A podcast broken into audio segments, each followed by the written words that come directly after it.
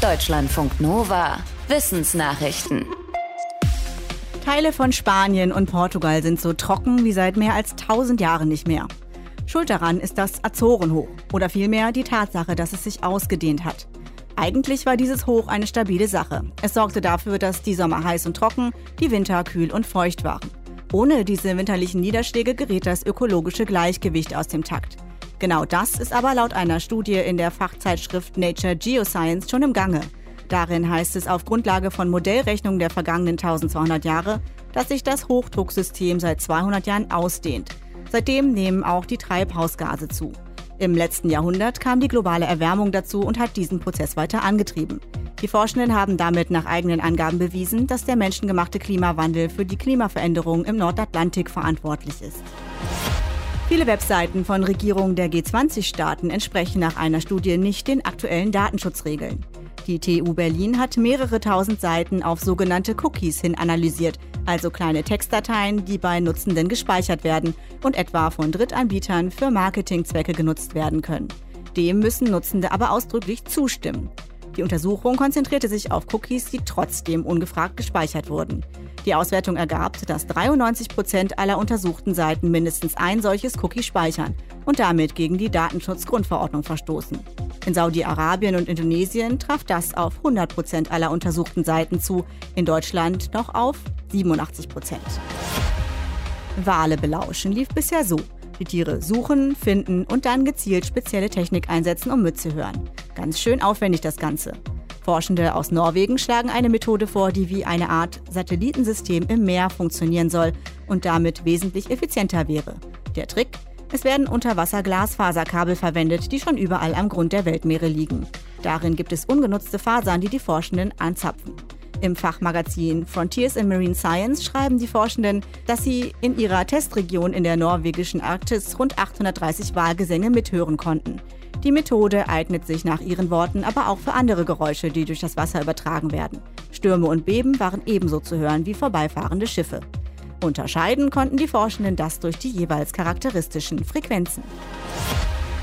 Egal ob Rettungspakete, Corona-Hilfen oder Rüstungsausgaben, die entsprechenden Kosten gehen gerne in die Milliarden oder Billionen Euro. Wer Schwierigkeiten hat, solche Zahlen zu begreifen, ist damit nicht allein. Forschende aus den USA haben in mehreren kleinen Experimenten das Zahlenverständnis von Menschen untersucht und folgern aus ihren Ergebnissen, um zu verstehen, wie teuer eine politische Maßnahme ist und um gut vergleichen zu können, welche von zwei Alternativen weniger kostet, hilft es Menschen, wenn die Kosten runtergebrochen werden auf Pro-Kopf-Angaben. Die Teilnehmenden der Versuche taten sich deutlich leichter zu verstehen, dass Programm A weniger kostet als Programm B, wenn sie die Info bekamen, A kostet pro Kopf 1200 Dollar und B 24.000 Dollar. Anstelle von A kostet 100 Milliarden und B 2 Billionen.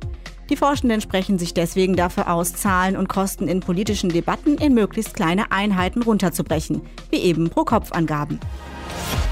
Draufspucken und schon ist man den Plastikmüll los. Gut, so weit sind wir noch nicht, aber es gibt im Speichel offenbar tatsächlich Enzyme, also aktive Eiweiße, die Plastik abbauen können. Das haben Forschende aus Thailand herausgefunden. In Laborversuchen konnten diese Enzyme PET besser aufspalten als Enzyme aus Bakterien, die dafür schon bekannt sind. Um die Erkenntnisse praktisch nutzen zu können, müssten die neu entdeckten Moleküle aber noch weiter optimiert werden. Auch die plastikspaltenden Enzyme im Speichel kommen aus Mikroben. Wie die aber in unseren Speichel kommen, ist noch nicht geklärt. Die Forschenden haben bisher nur herausgefunden, dass es um Bakterien geht, die bestimmten Meeresbakterien ähnlich sind, die Plastik abbauen können. Die Experimente im größten Teilchenbeschleuniger der Welt gehen in eine neue Runde.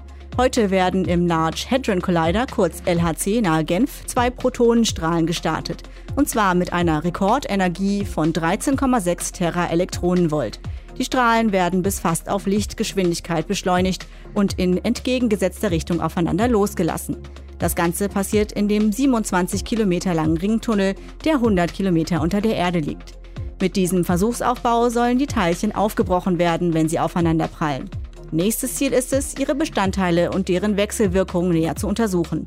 Im Vergleich zur ersten Experimentenrunde des Teilchenbeschleunigers soll es 20 mal mehr Kollisionen geben. Die Reihe von Experimenten, die heute im LHC beginnt, ist für vier Jahre geplant. Vor zehn Jahren hatten Forschende im Teilchenbeschleuniger das Higgs-Teilchen entdeckt. In der Physik hatte man bis dahin lange vermutet, dass es das geben muss, es aber nie nachweisen können. Deutschlandfunk Nova